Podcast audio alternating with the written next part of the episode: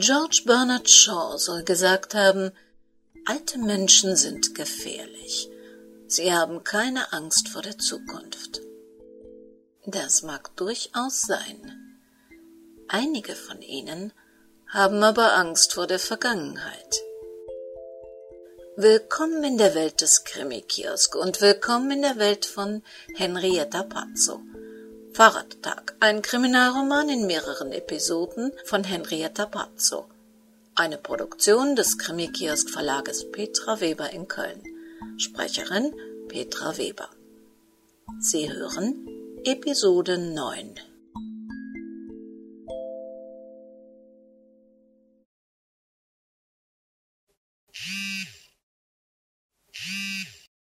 Frau Klammer, was darf ich denn für Sie tun?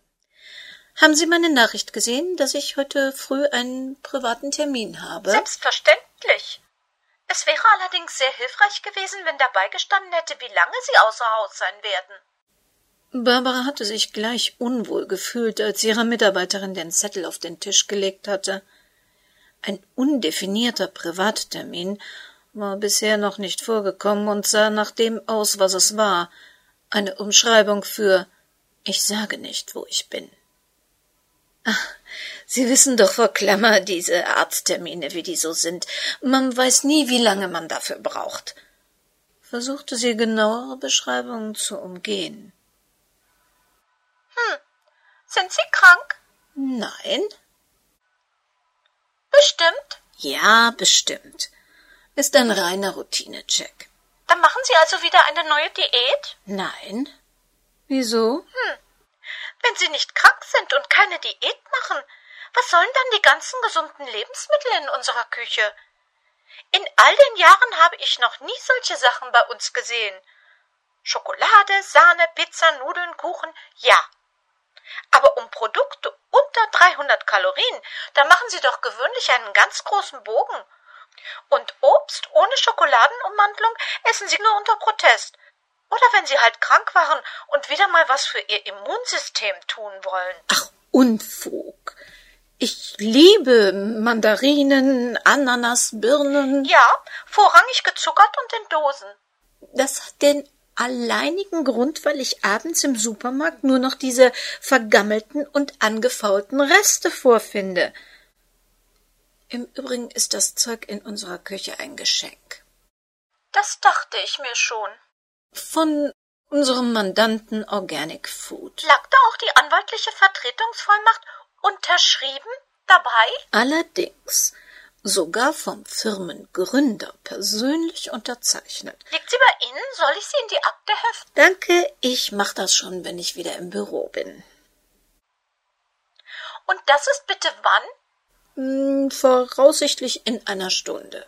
Bleiben Sie dann heute auch über nachmittags? Gestern Nachmittag war nämlich niemand im Büro, als ich mich erkundigen wollte, ob Sie ohne mich klarkämen. Es lief nur der Anrufbeantworter. Ja, heute bleibe ich mal ein wenig länger und genieße Ihre Gesellschaft, auf die ich ja gestern überraschenderweise komplett verzichten musste. Bis gleich. Hat sie was gemerkt? Also, ich denke nicht. Aber was gibt es denn so Geheimnisvolles? No, ich red nicht lang drum rum. Was würdest du sagen, wenn Silvia dich fragt, ob sie mal, sagen wir, für zwei bis drei Monate Urlaub machen darf? Puh, so lange? Und äh, wieso das? Sie möchte sich einen Traum erfüllen und um die Welt reisen. Aber sie traut sich nicht, dich zu fragen. Naja, also das ist so eine Sache, wenn sie mich fragt, ob ich eine Zeit lang ohne sie auskomme, und ich sage ja, dann ist sie beleidigt und redet nie wieder mit mir. Sage ich nein, dann nimmt sie den Urlaub sowieso nicht. Doch wenn das ein Traum von ihr ist, na dann sollte sie es tun. Du hast also nichts dagegen? Nein. Na, sie wird mir natürlich fehlen und ich werde sie verfluchen und beten, dass sie heile und schnell wieder zurückkommt. Aber zum Teufel nochmal, ich werde ihr das nicht verbieten oder auch vermiesen. Natürlich nur, wenn sie mir hilft, eine, soweit möglich, Vertretung für sie zu finden. Wunderbar. Dann machen wir das wie folgt. Ich sage ihr heute Abend, dass du dich sehr gewunden hast, aber am Ende, nachdem ich viel auf dich eingeredet habe, hast du dich einverstanden erklärt, wenn sie Ersatz besorgt.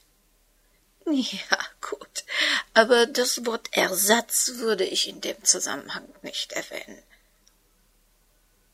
Sag mal, Bruno, was findest du eigentlich? Was ist das Schlimmste am Älterwerden? Tja, eigentlich hat jedes Alter seine Vor- und Nachteile. Vielleicht ist das Schlimmste, dass der Körper ruft, mach langsamer. Aber die Welt um dich herum schreit, mach schneller. In meinem Kopf bin ich immer derselbe, aber ich merke, dass die Welt so kompliziert geworden ist. Du kannst nicht mehr in ein Geschäft gehen und dir einen Fernseher oder eine Waschmaschine kaufen und aus drei Geräten das hübscheste oder preiswerteste dir heraussuchen. Nein, du musst jede Menge Worte lernen, und wenn du älter bist, geht das nicht mehr so schnell und so leicht, und die Menschen um dich herum werden ungeduldig, weil sie wissen was Streaming, HD, Aquastop oder was auch immer bedeutet und wozu man es braucht. Ja, ich glaube, das Schlimmste, solange man gesund ist, sind die anderen Menschen. Entweder fordern sie dich zu sehr oder sie nehmen dich gar nicht mehr ernst, und das ist sehr kränkend. Deshalb verlange ich immer, dass man mir alles vernünftig erklärt. Nur das macht mich nicht gerade zum Lieblingskunden. Barbara stellte beunruhigt fest, dass sie aus dieser Sicht offensichtlich auch schon älter war, als sie sich fühlte. Na, möchten Sie nicht vielleicht doch auch ein Schlückchen Champagner? Jasmin winkte dankend ab. Hm, dieses Mädchen war einfach nicht locker zu kriegen. Wenn er zwanzig Jahre jünger wäre, dann. Äh Ulrich Schrage unterbrach sich selbst bei diesem Gedanken. Ließ das denn nie nach? Waren Männer auf ewig zur Jagd nach dem zartweiblichen verdammt? Ein Frauenhaar zieht mehr als tausend Rasser, sagten das nicht die Spanier? Oder waren es die Chinesen? Oh, egal, es stimmte. Er konnte das Knistern ihrer Strümpfe hören, wenn sie ihre schlanken Beine übereinander schlug. Jede Frau war zu knacken, auch diese Jasmin. Schließlich war er prominent, vermögend. Man kannte ihn aus Funk und Fernsehen. Das fanden Frauen attraktiv, erregend. Geld macht geil. Jede. Und dank der Fortschritte der Pharmazie musste auch ein Mann in seinem Alter keine Angst mehr vor dem Moment der Momente haben. Früher da hätte er ihr was anderes als Wölf Clicquot angeboten, da. Entschuldigung, äh, was hatten Sie gerade gesagt? Ich war kurz abgelenkt. Haben Sie schon längere Konzentrationsprobleme? Kommen diese Momente jetzt öfter? Oh nein, ich trete noch nicht ab, um Himmels willen, das ist ein Missverständnis. Was erlaubte sich diese blöde Kuh? Er hatte weltweit Regierungshäupter und Monarchen interviewt. Da musste er nicht jede Sekunde dem Gebrabbel einer Erstsemestlerin, der offensichtlich ein echter Kerl im Bett fehlte, zuhören. Ich hatte sie gefragt, ob ihnen ein Nachlassen körperliche Funktionen ich weiß, das ist eine sehr persönliche Frage, aber sie ist elementar für meine Studie. So, wie zum Beispiel schlechteres Hören oder Sehen aufgefallen ist. Also, das war ja wohl das Letzte. Nur weil er ihrem Gefasel nicht zuhörte, hielt sie ihn wohl für taub. Nein, ich bin weder blind noch taub. Obwohl ich mir seit einer geraumen Zeit erlaube, trotz des Vermögens dazu, gewissen Menschen und Themen nicht mehr zu lauschen, wie gesagt freiwillig, nicht weil ich es nicht mehr könnte. Und eine Brille trage ich seit meinem zwanzigsten Lebensjahr.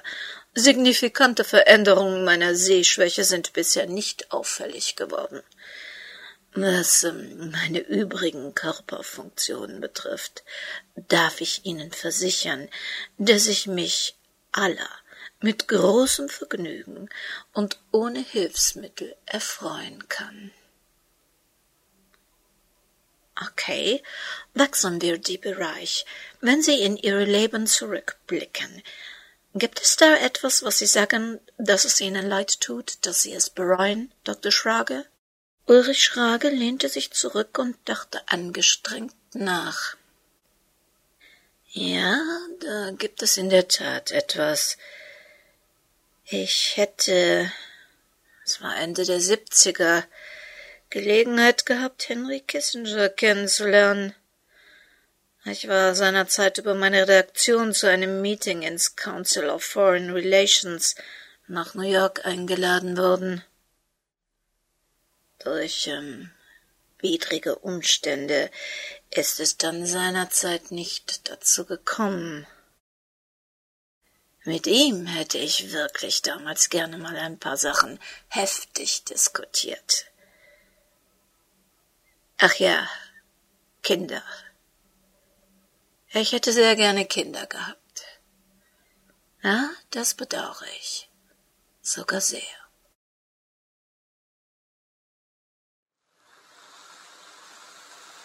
Der Citroën DS20 Baujahr 75 glitt langsam über die eisglatte Straße.